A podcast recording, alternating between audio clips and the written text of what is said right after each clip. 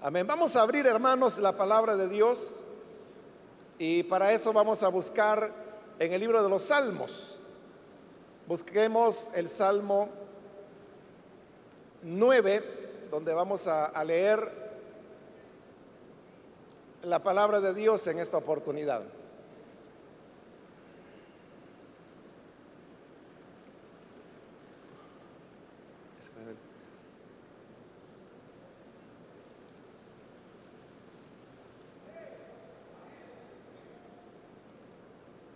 Dice el libro de los Salmos, el Salmo 9, los versículos 9 y 10. El Señor es refugio de los oprimidos, es su baluarte en momentos de angustia. En ti confían los que conocen tu nombre, porque tú, Señor, jamás abandonas a los que te buscan. Amén. Solo eso leemos. Pueden tomar sus asientos, por favor. Hermanos, una vez más, como dije hace un momento, estamos reunidos para este ayuno que realizamos cada mes.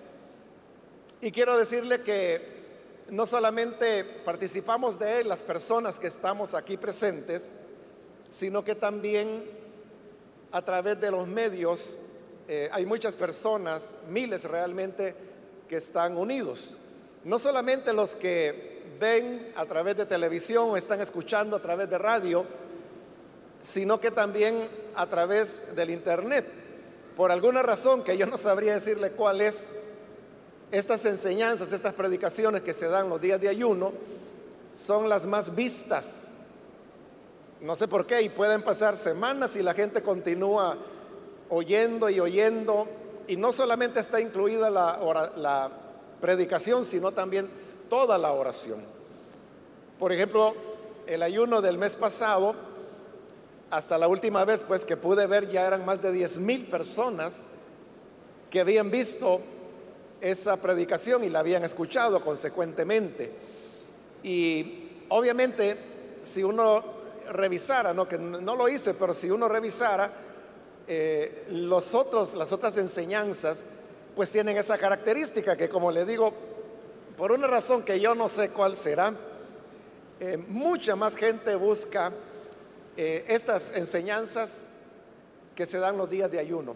Así que a, a esos miles de personas que habrán de ver esta reflexión del día de hoy, pues también les damos la bienvenida y qué bueno que están conectados con este esfuerzo que estamos realizando. Amén. Hemos leído, hermanos, en esta oportunidad este par de versículos de el Salmo número 9. Este salmo es un salmo que diciéndolo popularmente es, es un acróstico. Un acróstico, usted sabe que es una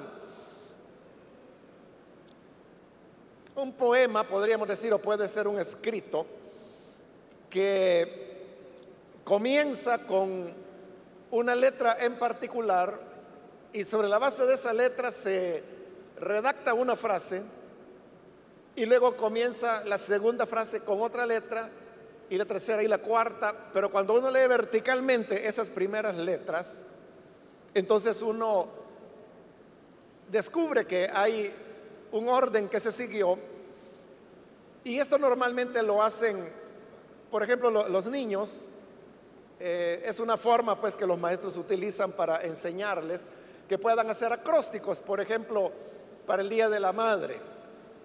Entonces toman las cuatro letras de, de mamá, la M, la A, otra M y otra A, y las ponen vertical. Entonces de la M comienzan a escribir una frase que tiene que ser pues en base a la imaginación del niño o de la niña. Y entonces escribir algo así, mi bendición en este día es el amor y A, estoy usando ya la A de, ma, de mamá, ¿verdad? Eh, el amor de mi madre. Y así yo puedo, ahorita estoy diciendo lo que se me ocurre, ¿verdad? Pero uno podría pensarlo un poco más y entonces e, ese es el acróstico. Entonces, en el libro de los salmos o en los salmos hay varios salmos acrósticos. Pero la característica de ellos es que no forman una palabra si uno viera la primera letra verticalmente, sino que se les llama acrósticos porque cada uno de los versos que nosotros hoy le llamamos versículos comienza con una letra en particular y esta letra es tomada del alefato hebreo.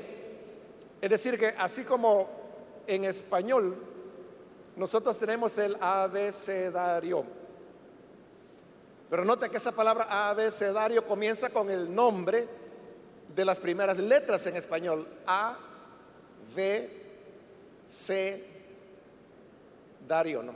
Entonces ahí tiene A, B, C, Dario. Entonces significa todas las letras que forman el idioma español. A veces nosotros le decimos alfabeto, pero ese es un error, porque el alfabeto son las letras que se utilizan en el griego. Entonces, las primeras letras del alfabeto griego es alfa, beta. Luego seguiría gamma, pero ya no está dentro de alfabeto, ¿verdad? Pero entonces ahí usted tiene alfa, beto que viene de beta, que es el, el nombre de la segunda letra en griego. Ahora, como el Antiguo Testamento es hebreo, en hebreo no se llama ni abecedario, que es del español, tampoco alfabeto, que es del griego, sino que en hebreo se llama alefato. Porque la primera letra en, en el hebreo es la letra alef. Entonces de ahí viene alefato. Entonces, un salmo acróstico es aquel en donde los primeros versículos comienzan las primeras frases, o la primera letra más bien, de los primeros versos del Salmo comienzan con la letra Aleph. Luego, los siguientes versos, la primera letra siempre comienza con la letra Bet y así sucesivamente se va avanzando a lo largo de todo el alefato. Si usted tiene ahí en sus manos una Biblia, nueva versión internacional, o una Biblia paralela como la que yo tengo acá, usted verá que al inicio del versículo 1, en letra muy pequeñita y cursiva, ahí dice Aleph. Es decir, que ese verso, que es el 1 y el 2, ambos comienzan con la letra Aleph, pero en el hebreo, obviamente. Luego, adelante del versículo 3, ahí también en letra muy pequeñita, puede ver que dice Bet, que es la segunda letra del alefato hebreo. Es decir, que los que hoy son los versículos 3 y 4, cada una de esas frases comienza con la letra Bet. Y entonces así se va desarrollando todo el salmo. Siguiendo, diríamos, ese, ese orden en donde se toma cada una de las letras del alefato para ir redactando los diversos versos. Esto, hermanos, ha llevado a pensar que en algún momento el Salmo 9 y el 10 eran un solo salmo. No solamente por el hecho de que el contenido es similar, sino también por el hecho de que el Salmo 10 también es un salmo acróstico, pero con la curiosidad que el alefato no se termina en el versículo 20 del Salmo 9, sino que continúa en el versículo 1 del Salmo 10 con la letra Lamed. Y así va a continuar hasta terminar con la Tab, que es la última letra del alefato, en el versículo 18 del Salmo 10. Entonces, si usted tiene un salmo, poniendo esto en español, que el primer versículo comienza con la letra A, el cuarto con la letra B, el sexto con la letra C y así va avanzando A, B, C, D, E, F. Pero de repente ahí por la M, ahí terminó el Salmo 9. Pero el 10 comienza con la N. y continúa con la ñ y continúa con la O, P, Q, e, hasta terminar el, alfabeto. uno entendería ¿no? que en algún momento esa era una sola unidad, porque el alefato está en orden con excepción de lo, de lo, que hoy es los versículos 18, 19 y 20, que inician con la letra Kaf y que esa es una alteración en, en el orden en que van las letras en el alefato, pero el orden se vuelve a restablecer en el versículo 1 del Salmo 10 y así hasta el final de ese salmo. ¿Por qué lo partieron en dos? Pues hay diversas razones. La historia de los salmos, hermanos, es bastante interesante, compleja y antigua también. Hay salmos que son muy antiguos en la Biblia e incluso salmos que fueron escritos en el periodo intertestamentario. Es decir, que los salmos nos llevan desde los primeros componentes de lo que fueron el Antiguo Testamento hasta los últimos. Claro, los salmos son unidades separadas y que fueron escritos en diferentes milenios, diría, porque fueron más de dos mil años que lo costó, digamos, o tardó completar lo que son los cinco libros de los salmos, porque son cinco libros, pero que hoy nosotros lo conocemos como un solo libro al cual llamamos salmos, escritos por diversas personas. Hay salmos que son oraciones, hay salmos que son cantos, hay salmos que son poemas. Es diversidad de expresiones. dentro de toda esta larga historia, larguísima, y toda esta gran variedad que digo, pues es un poco difícil no poder ubicar y entender o explicar cuál es la razón que lo que antes era un solo salmo más extenso, luego se partió por la mitad prácticamente para llegarse a convertir en lo que hoy nosotros llamamos el Salmo 9 y el Salmo 10. Quiero decirle de paso que en la Septuaginta, que es la traducción de las escrituras hebreas al griego, en la Septuaginta todavía se encuentra unido. Es decir, ahí todavía es un solo salmo. El 9 y el 10 son un solo salmo.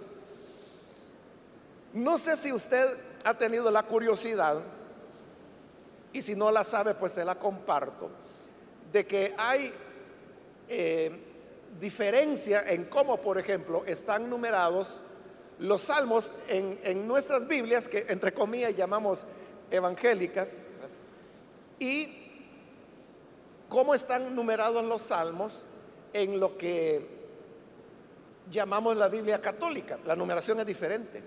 Entonces, si usted se pregunta por qué, es porque la así llamada Biblia católica sigue, por ejemplo, a escritos como la Septuaginta. Entonces, para ellos, el Salmo 9 y 10 es uno solo, porque así está en la Septuaginta. Es decir, que del 9 se saltaría al que para nosotros es 11, pero como para ellos es 9. Entonces el 11 viene a ser 10 y así va cambiando la numeración. Eso también ocurre con ciertos capítulos del libro de Job, que es menos notorio, pero también ocurre. Hay, una diferencia, hay versículos que en nuestras tradiciones, llamémosles protestantes o evangélicas, eh, hay versículos que en nuestras Biblias del libro de Job que aparecen en determinado capítulo. Pero en otras traducciones aparecen esos mismos versículos en otro capítulo. Se debe a estas diferencias que estoy explicando. Bien, toda esta introducción, hermanos, la he dado para poder llegar así a los versículos 9 y 10, que son los que hemos leído, y decirle que esos dos versículos, las letras iniciales con las que comienzan esas dos líneas están escritos en el original con la letra Vav, que vendría a sonar un poco como la, la V en el español, no exactamente, ¿no? pero por ahí más o menos andaría el sonido.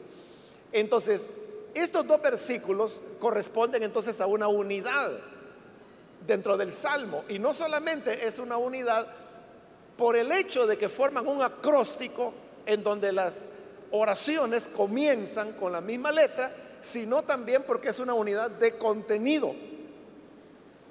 Y si uno se preguntara cuál es el contenido que tenemos en estos dos versículos, la respuesta es que el contenido es una proclamación,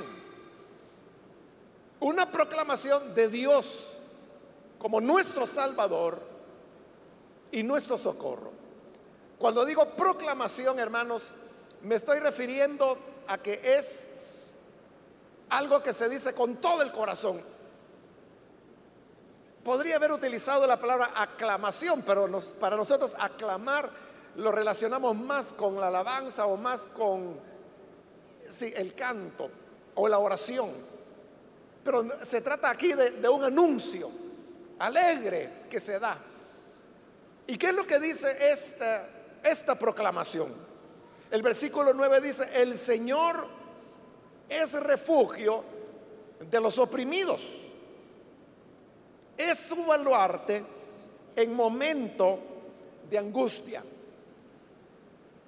Cuando las personas oprimidas, que son aquellas personas débiles, vulnerables y que fácilmente pueden caer en manos de personas crueles, cuando llega la aflicción para ellos, la única opción que tienen es la de invocar al Señor. Y cuando invocan al Señor, dice, Él es refugio. Y en la segunda línea es su baluarte en momentos de angustia. Cuando habla ahí, hermanos, de, de baluarte, la idea fundamental que se está dando es la idea de, de ser colocado en alto de ser levantado. Porque en las batallas que se daban en la antigüedad, cuando estos salmos fueron escritos, eran batallas cuerpo a cuerpo. Y las armas que habían, eh, bueno, habían algunas de largo alcance, como por ejemplo las flechas que eran disparadas con, con un arco. También la jabalina, que esa pues se tiraba con la fuerza del brazo, pero podía volar, dependiendo de la fuerza de quien la tiraba, por varios metros y ser mortal para una persona. Pero aparte de, estas armas que diríamos tenían un alcance más prolongado, todas las demás armas eran más para el combate cuerpo a cuerpo. Y por eso es que la altura era esencial para poder ganar una batalla. Por eso es que en la antigüedad las ciudades para protegerse construían murallas, pero murallas altas. Porque al ser altas, eso le daba a los defensores de la ciudad una posición elevada, la cual les daba una ventaja militar para el tipo de armamento que había en la época sobre los que les pudieran atacar. Entonces, cuando la persona oprimida, necesitada. Si es oprimida es porque está en una condición de debilidad, de vulnerabilidad, como hemos dicho. Entonces, esta persona clamaba al Señor. Entonces el Señor lo que hacía era levantarlo y ponerlo en alto. Por eso es que me gusta esta traducción de la NBI porque traduce como baluarte. En tanto que la Reina Valera se queda con la palabra refugio. Pero lo que ocurre es que, ¿qué es lo que nosotros entendemos por refugio ahora? No necesariamente implica altura, ¿verdad? Al contrario, porque hoy nosotros, por ejemplo, conocemos hasta refugios subterráneos, que son para evitar bombardeos, por ejemplo, o para proteger de, enemigos. Ese es un refugio hoy en día. Pero es algo totalmente desconocido en la época cuando los salmos fueron escritos. Refugio para nosotros puede ser lo que hoy llamamos un búnker, que es una construcción de eh, muy fuerte. Búnkers pueden haber de concreto, pueden haber metálicos, dependiendo qué tipo de nivel de protección se busca. Pero acá pues en nuestro país lo usual pues son búnkers construidos con concreto reforzado, lleva mucho hierro, mucho acero. Y son paredes muy gruesas, eso para nosotros es un refugio, pero no necesariamente implica altura. En cambio, cuando ya se traduce baluarte, el baluarte sí ya es un refugio, pero que su distintivo es que está en alto. Lo que ocurre, hermanos, de que aún la palabra baluarte no la usamos nosotros mucho en, el idioma del día a día. Y a veces podemos tener una idea equivocada de que es un baluarte, pero un baluarte, hermanos, es el equivalente de lo que acá, por ejemplo, en nuestro país al menos, llamamos un garitón. ¿A qué le llamamos en El Salvador garitón? Es para nosotros esas pequeñas casetas que están construidas en lo alto de los muros que rodean, por ejemplo, los cuarteles o los penales, algunos edificios de policía, aunque no recuerdo en este momento que haya quedado alguno en el país en donde haya garitones. Pero, y, y, es un mal uso que estamos usando de la palabra, porque garitón en el español no significa eso, el nombre correcto es baluarte. Pero no sé por qué razón, pues en nuestro país desde siempre, y, es la palabra que todos aprendimos, yo aprendí, ¿verdad?, a llamarle garitón, y creo que todos me entienden cuando digo garitón, ¿a qué me estoy refiriendo? Aunque es un mal uso, porque en, español usted puede buscar en cualquier diccionario qué significa garitón, y se va a dar cuenta que es una cuestión totalmente diferente que no tiene nada que ver ni con refugio ni con la defensa de un eh, cuartel o penal o cualquier cosa que usted se quiera imaginar. Eso es un baluarte. la traducción es correcta, ¿no? Y es mejor porque está dando la idea de, la altura. Entonces, eso es lo que Dios hace, que nos levanta y nos coloca en un lugar seguro, porque la altura era un lugar de privilegio donde se podían mejor defender las, las posiciones. La altura daba tanta ventaja que hay incluso un pasaje en la Biblia, en el libro de jueces, cuando se está atacando a una ciudad, y claro, la ciudad ha cerrado y los defensores están arriba en la, en la muralla. Me parece que era Abimelech, si no estoy mal, Probablemente sí, no me recuerdo en este momento el nombre del juez que había en esa época. Pero la cosa es que él se acerca para atacar la ciudad y cuando él se acerca arriba de la muralla hay una mujer que le deja ir una piedra y la piedra le da justo en la cabeza. A saber cómo fue eso, pero la cuestión es que este hombre, el juez, se da cuenta que quien le arrojó la piedra es una mujer. Y él sabe que va a morir de esa pedrada que le ha roto el cráneo. Entonces él manda a llamar a su guardaespaldas y le dice, mira, mátame, para que así no se diga que una mujer fue quien me mató. Entonces viene eh, su guardaespaldas y lo mata.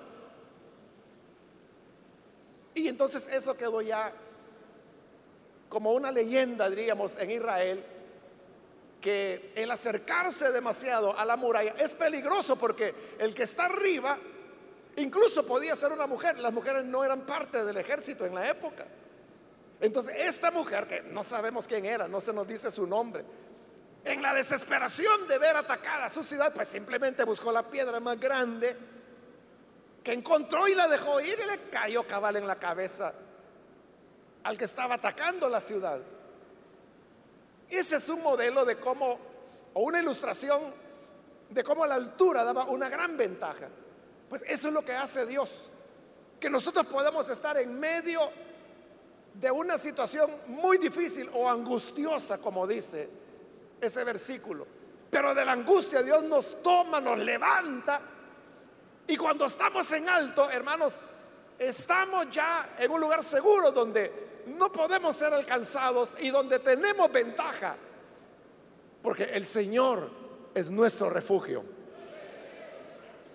Luego viene el siguiente versículo que es el 10 Y nuevamente, ¿verdad? En el original, la primera letra es la letra Bab en el hebreo. Como aquí es una traducción, ¿verdad? Ese acróstico se pierde. Pero dice el 10, en ti confíen los que conocen tu nombre. Entonces, vea, para confiar en el Señor, dice que hay que, que conocer, conocer su nombre. La palabra conocer en los salmos y realmente en todo el Antiguo Testamento es una palabra que, que significa más de lo que hoy nosotros entendemos por conocer. Porque para nosotros conocer es tener información acerca de algo. Si yo digo, hermano, fíjese que han dicho que hoy por la tarde va a llover. O sea, no es que lo hayan dicho, estoy inventando cualquier cosa. Dicen que va a llover. Ah, no sabía. Ah, bueno, pero ya, ya sabe, ya conoce porque ya le di la información. Dicen que va a haber chubascos en las zonas montañosas y en el occidente del país, por decir algo. Entonces, eso es lo que nosotros entendemos por conocer, es tener información acerca de algo. Pero en las escrituras del Antiguo Testamento, sí, conocer implica tener una información, pero además implica un contacto con la persona que está expresando esa información, un contacto personal. Entonces, conocer el nombre del Señor no solamente es que yo tengo la información, porque uno puede explicar cada uno de los nombres de Dios y no son difíciles de, explicar. Uno puede tomar, por ejemplo, el Onan, que significa Dios eterno, y explicar qué significa Dios, qué significa eterno. Uno puede tomar el Shaddai, que él no es un artículo, sino que es la palabra hebrea que se utiliza para Dios. Él viene de Elohim. Entonces es Él, que es Dios, Shaddai, todopoderoso, Dios todopoderoso. Y explicar qué significa todopoderoso. Y así uno puede ir por cada uno de los nombres de Dios que se revelan. Y uno puede tener esa información sin conocer a Dios. Eso no es el conocer del que habla la Biblia. El conocer del que habla la Biblia es de que si Dios es el Shaddai, el Todopoderoso, es porque yo he experimentado ese poder de Dios y por lo tanto lo he conocido. Por eso es que usted encuentra en el Antiguo Testamento que se usa la expresión conocer, por ejemplo, para tener relaciones sexuales. Allá en el Génesis, si queremos comenzar por ahí, ¿verdad? Dice, y Adán conoció a su mujer Eva. O sea, para nosotros conocer sería que, mire, aquí le presento a esta muchacha que se llama Eva. Y Adán le, ah, mucho gusto, señorita, yo me llamo Adán. Eso sería para nosotros conocer. Pero ellos estaban unidos desde hacía rato ya. ¿A qué se refiere la Biblia cuando dice que Adán conoció a Eva? Significa que tuvieron relaciones sexuales y dio a luz a su primer hijo llamado Caín.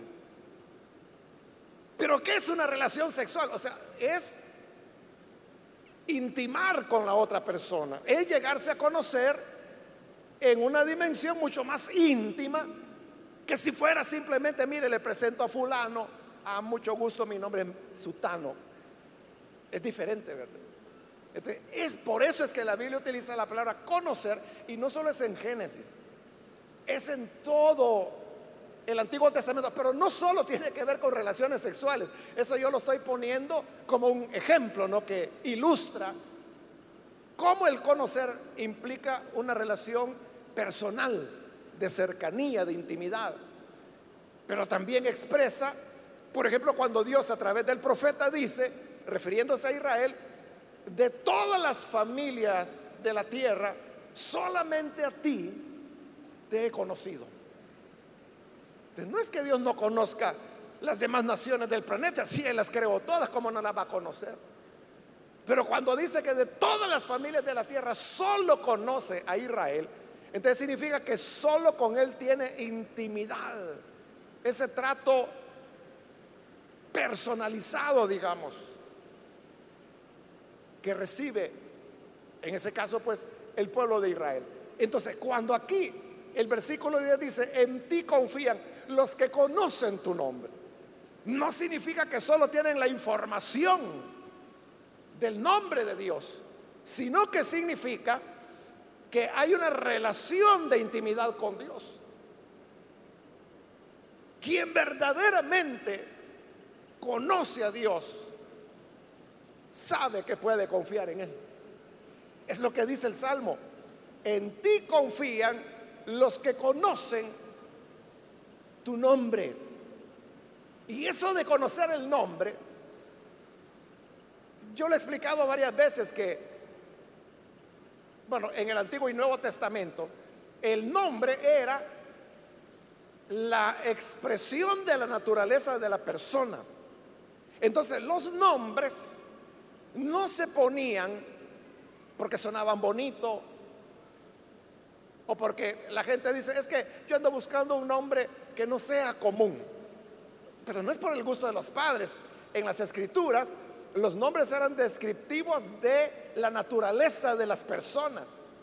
lo que la persona era determinaba su nombre. Pero más importante aún, el nombre determinaba lo que era la persona. Por eso es que Dios les cambiaba nombre a aquellos con quienes Él tenía trato, porque cambiándoles nombre iba a cambiar la naturaleza de la persona. Pero aquí no estamos hablando del nombre de un humano, sino que del nombre de Dios. Entonces dice conocer su nombre. Y ya dijimos que conocer es una, no información, sino que una relación íntima. En este caso con el nombre de Dios. Porque si yo conozco el nombre de Dios, entonces conozco a Dios. Conozco la naturaleza de Dios. En otras palabras, quien conoce a Dios de esa manera tan cercana, no tendrá duda en colocar su confianza en Él. Si una persona dice, mire, yo no entiendo cómo es que usted puede estar tan tranquilo, viviendo la situación que está viviendo, ¿cómo puede estar tan tranquilo? Es que uno tiene que conocer personalmente, personalizadamente a Dios, para que conociéndolo, si yo lo conozco, ¿cómo no voy a confiar en Él? Podría pensarse, hermanos, que un esfuerzo como este, que ya llevamos varios años, nueve años, en este ayuno, por el cese de la violencia, todavía puede haber gente que diga, y todavía están orando, y todavía siguen creyendo que Dios va a responder. Quien hace esa pregunta es porque no ha conocido a nuestro Dios no conoce su nombre. Y si lo conoce, lo conoce como información, pero no ha tenido una relación con ese nombre. ¿Cuántos alguna vez de los que estamos acá nos ha tocado reprender a un demonio? ¿Alguno lo ha hecho acá? Sí, ¿verdad? Varios hemos tenido esa experiencia. Pero ¿cómo reprendemos a los demonios? Lo hacemos como Jesús nos enseñó. Él dijo, en mi nombre echarán fuera demonios. Entonces, ¿qué es lo que hacemos? Simplemente decirle al demonio, en el nombre de Jesús, sal fuera de esta persona. Y vemos el resultado. Entonces, cuando se tiene esa experiencia, ahí es donde uno descubre el poder y la naturaleza, voy a decir, que tiene el nombre de Jesús, la autoridad que está en ese nombre. Y cuando uno tiene esa experiencia, uno se relaciona, uno se ata al nombre de Jesús, porque esa relación nace a través de la experiencia, de la vivencia. Y es algo personal entre ustedes. Porque hay endemoniados que son violentos, son agresivos. Y que nos han atacado, pero en el momento que nos han atacado, nosotros no metimos mano. Ni tampoco usamos karate ni nada, no, sino que simplemente el nombre de Jesús, en el nombre de Jesús. Y vimos el efecto, el poder, la autoridad que el nombre de Jesús tiene. Amén. Por eso es que el nombre del Señor no tiene que ser usado en vano. Porque hay gente que dice, no, yo en el nombre de Jesús le voy a decir una mentira. ¿Cómo va a estar utilizando el nombre de Jesús para un pecado como es la mentira? Entonces, cuando tenemos esas vivencias y uno sabe el valor del nombre de Jesús, ¿cómo no vamos a confiar en Él? Pero de igual manera podemos preguntarnos, aquel que no conoce personalizadamente, creo que no sé si es correcto eso, estoy adjetivándolo, pero siento que es la mejor manera de expresarlo. Si no conocemos el nombre de Jesús personalizadamente, ¿cómo no vamos a desconfiar? ¿Y cómo no vamos a ver como inútil todo este esfuerzo? Pero es porque yo no lo conozco experimentalmente. Me han dicho, o he oído, o lo vi en alguna película que el Hijo de Dios se llamaba Jesús y que vino y que lo crucificaron y todo eso. Pero ese es un conocer que no es el conocer de la Biblia. El conocer de la Biblia, hemos dicho, es el de una relación con Él. Una relación que nos lleva a confiar plenamente. Y la segunda parte del versículo 10 dice, porque tú, Señor, jamás abandonas a los que te buscan. Nunca Dios abandonará a los que buscan refugio en Él. Dios nunca se va a hacer el desentendido. Dios nunca se va a hacer el que no nos ve o el que no nos oye.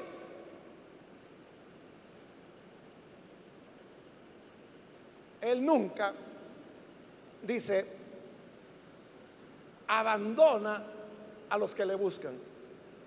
Él nos tiene siempre en memoria. Nuestras oraciones están presentes delante de Él. Nuestras oraciones siempre son un olor grato delante de Dios. Por estas razones que nos menciona estos dos versículos, no debemos de caer, hermanos, sino que debemos continuar con este esfuerzo que estamos realizando. Usted sabe que la, motivación principal, usted sabe que tenemos seis peticiones por las cuales hemos venido orando por años, pero la fundamental diríamos es que cesen los homicidios. Entonces la pregunta sería, ¿Dios está respondiendo nuestra oración? Evidentemente ya se dio cuenta, ¿verdad? Ya se dio cuenta que en los últimos dos meses ha habido una disminución. Todavía no se ha podido disminuir como para salir de el margen de epidemia, de violencia. Porque el criterio para decretar una epidemia de violencia es cuando hay más de 10 asesinatos por cada 100 mil habitantes. Y nosotros estamos como al triple de eso en este momento, aún con la baja que hay en estos últimos dos meses. todavía estamos en una epidemia de violencia, todavía los índices son altos, pero en relación a como han sido en el pasado, sí ha habido una disminución. En el mes de julio, el promedio fue de, cinco asesinatos diarios, que es una reducción, pero para la población que tiene nuestro país es todavía alto, todavía es epidémico. Pero en lo que va de este mes de agosto, que todavía no ha terminado, pero si suponemos que en los días que faltan, que son unos ocho para terminar el mes, si se mantiene la tendencia, lo más probable es que agosto va a terminar con cuatro homicidios por día. Realmente en este, este mismo día está un poquito menos de cuatro, es 3.7. Pero eh, de, de ese 3.7 llegar a 4 con una locura que se le ocurra a alguien por ahí, se va a volver a disparar. Pero redondeando, digamos que son cuatro. Entonces, en todo caso es una disminución. Ahora, ¿a qué se debe la disminución? ¿Por qué ha disminuido los asesinatos en estos últimos dos meses? ¿Por qué han disminuido? No se sabe. Bueno, yo creo que sí hay personas en el país que saben, pero son muy, muy pocas. ¿Cuál es la verdadera razón? Pero, por ejemplo, usted, yo, nosotros no sabemos por qué ha disminuido. O sea, estoy hablando, hermanos, desde un punto de vista, digamos, de parte de la sociedad que somos nosotros, porque todos somos salvadoreños y ciudadanos. Entonces, viéndolo desde el punto de vista de la sociedad, no hay explicación. Si se dice que han disminuido por causa del plan control territorial, como le han llamado a esta primera fase, los datos lo que muestran es que no es cierto eso. Los datos lo que muestran es lo contrario. Lo que muestran es que donde en los 16 municipios donde está el plan control territorial es donde menos han descendido los homicidios. Y donde más han descendido es en los otros 250 y no sé cuántos municipios que no tienen plan control territorial. Ahí es donde ha descendido más. Con claras diferencias. Donde hay control territorial ha descendido, sí, pero solo han descendido el 7% en esos municipios donde está el control territorial. Pero donde no hay control territorial ha disminuido 25%. Casi el cuádruple. Entonces la verdadera disminución de los homicidios no es por el plan control territorial. La disminución se ha dado donde no hay la implementación de esa primera fase. Entonces, si no es eso lo que lo produce, porque viendo los datos, hermano, así sinceramente, sacándose la pasión del corazón y viendo las cosas fríamente, el plan control territorial en este momento es un obstáculo para que bajen los homicidios. Porque donde está el plan es donde menos baja hay. ¿Por qué razón? Precisamente por eso, porque como ahí están los soldados y están los policías, se dan más enfrentamientos, hay más muertes. Pero donde no hay esa presencia, no hay esa militarización, no hay enfrentamiento, han descendido mucho más, casi el cuádruple los homicidios. Entonces, ¿por qué ha descendido allí? Estos datos que le estoy dando no son inventos míos, estos datos los dijo el director de la Policía Nacional Civil. Es decir, aquí no se puede decir, ah, no, es que esos son opositores políticos los que dicen, es la gente que está actualmente en el gobierno, el director de la Policía Nacional Civil, uno de los que llevan la conducción del plan control territorial, él es el que dio los datos que yo le estoy repitiendo. Realmente los datos ya habían sido dados antes por LPG Datos. Entonces cuando el director de la Policía Nacional Civil vino a declarar, los datos coinciden con los que LPG Datos había dado como una o dos semanas antes de él. Pero son coincidentes y la enseñanza es la misma. Que hay más disminución de homicidios donde no está el plan control territorial. ahí es donde surge la pregunta, entonces, ¿qué ha hecho que los homicidios bajen? El director de la Policía Nacional da otra explicación, porque él sabe que la explicación no es el plan control territorial, porque él mismo está dando los datos. Entonces, él da otra explicación, y la explicación es que en el resto del país ha descendido porque la policía tiene, creo que menciona 242 delegaciones en El Salvador. Pero esas 242 delegaciones existen desde 1993, desde que se fundó la Policía Nacional Civil. Siempre estuvieron ahí, siempre han estado ahí. Entonces no es un factor que explique el descenso, porque ese mismo despliegue, por ejemplo, estaba en 2015, cuando llegamos a tener 32 homicidios por día. Increíble, mire dónde venimos. Hoy estamos en 3, 3.7. Digamos 3 para hacerles el favor. 10 veces menos que 2015 y había el mismo despliegue policial. Esa no es explicación. ¿Cuál es la explicación? Yo no la tengo, hermanos. Yo no lo sé. Y nadie lo sabe, pero yo creo que sí hay personas en el país que lo saben, pero son muy pocas personas.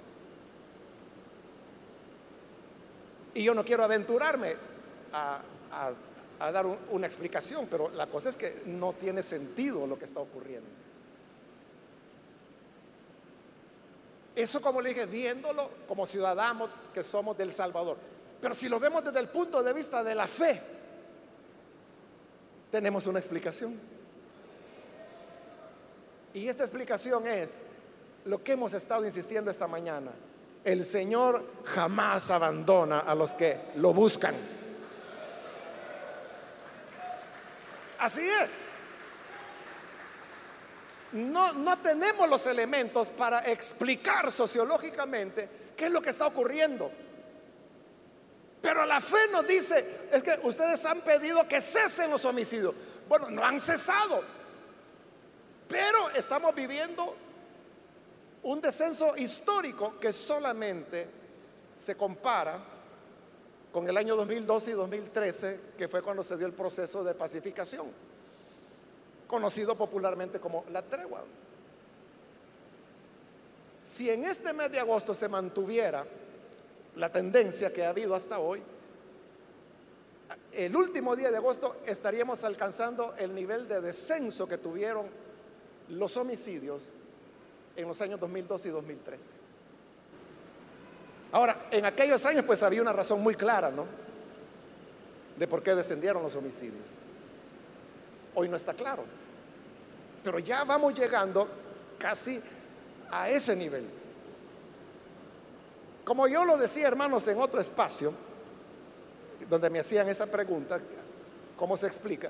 Entonces yo le decía, bueno, mire, como cristiano, yo lo que quiero es tener la esperanza y creer que, por ejemplo, los dirigentes de las pandillas han dicho, oigan, ya mucho lastimamos a la gente pobre, a la gente sencilla, porque eso es así, ¿verdad?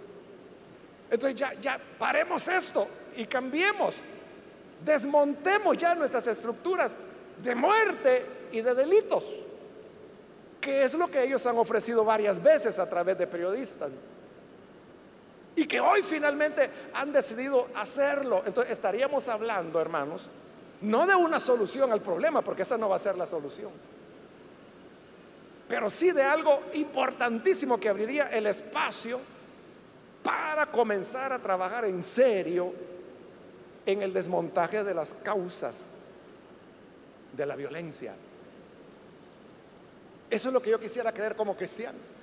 Y la fe y la esperanza del Evangelio me lleva a pensar que es así, que Dios está respondiendo nuestra oración.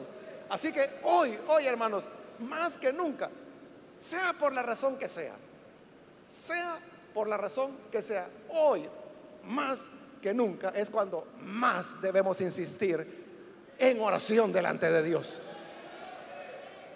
Hoy es un momento especial, hermanos, que no se repite o que no se daba en nuestro país desde 2013.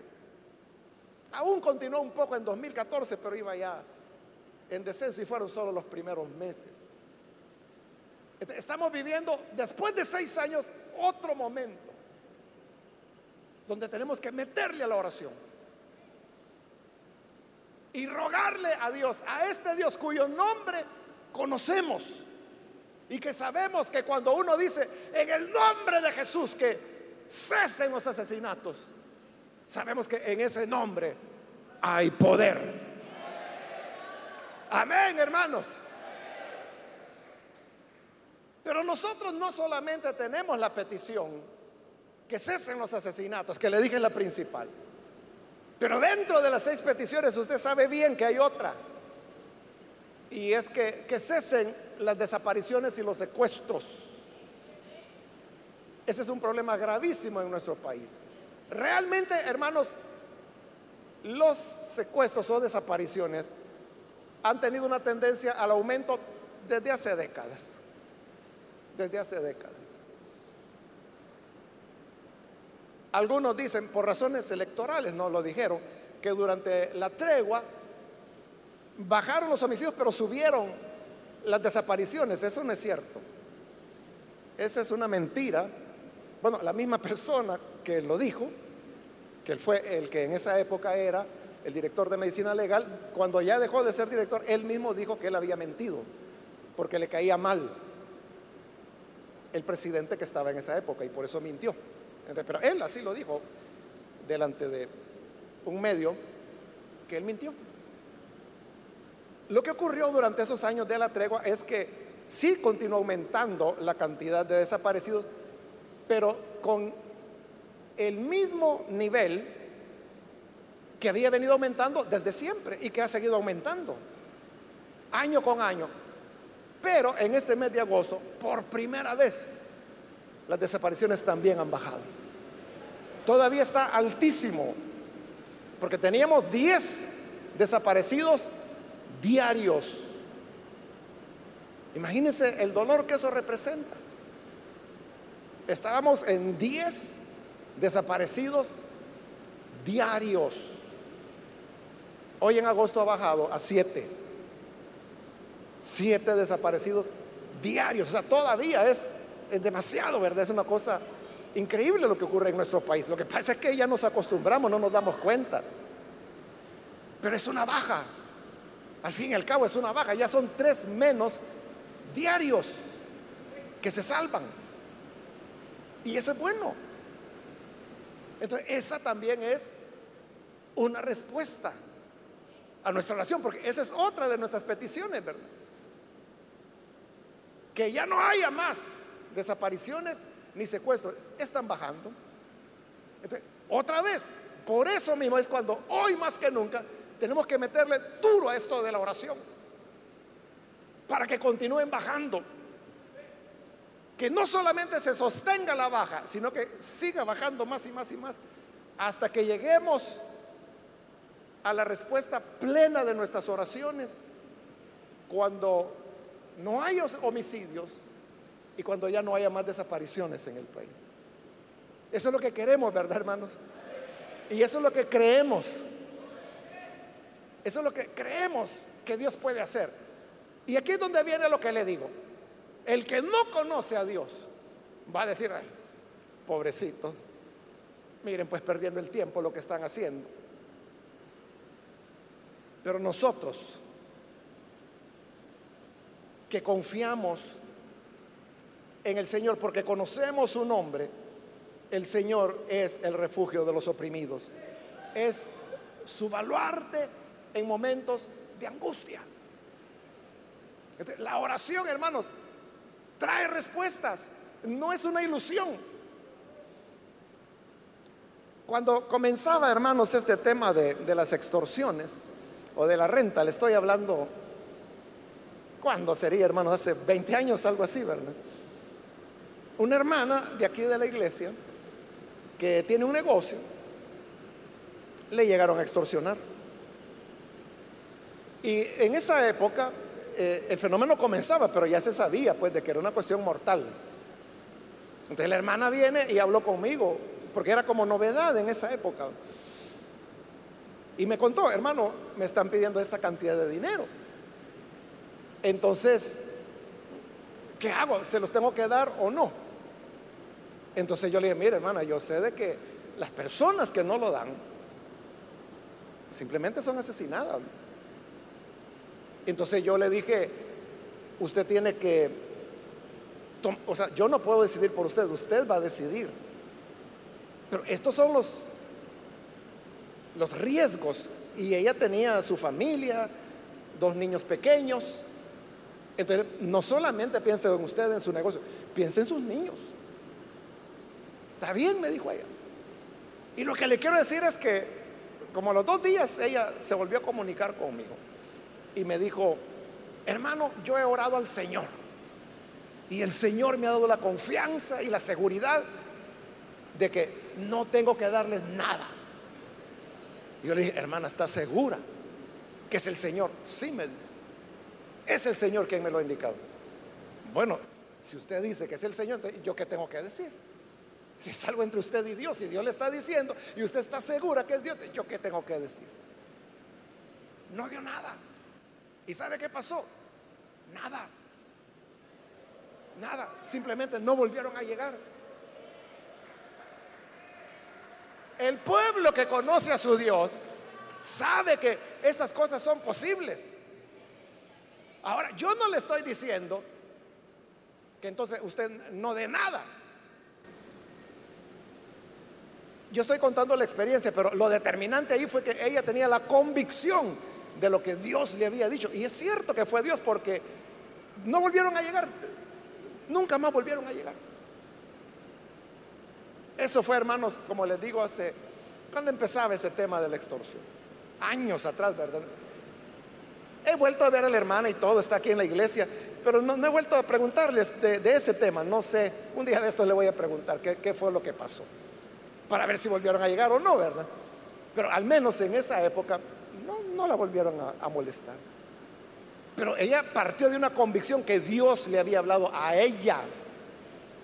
Entonces, no vaya usted a, a Ah, no, es que el hermano dijo que no hay que hacerlo. Dios me libre, ¿verdad? No vaya a ser que Dios tiene un trato diferente con cada persona. Entonces, lo que quiero ilustrar es que este es nuestro Dios. Este es nuestro Dios, aquel que tiene, hermanos, poder para intervenir de una manera que el mundo incrédulo no lo entiende y por supuesto no cree que pueda ocurrir. Pero nosotros estamos en la confianza que Dios está respondiendo a nuestras oraciones. Amén, hermanos.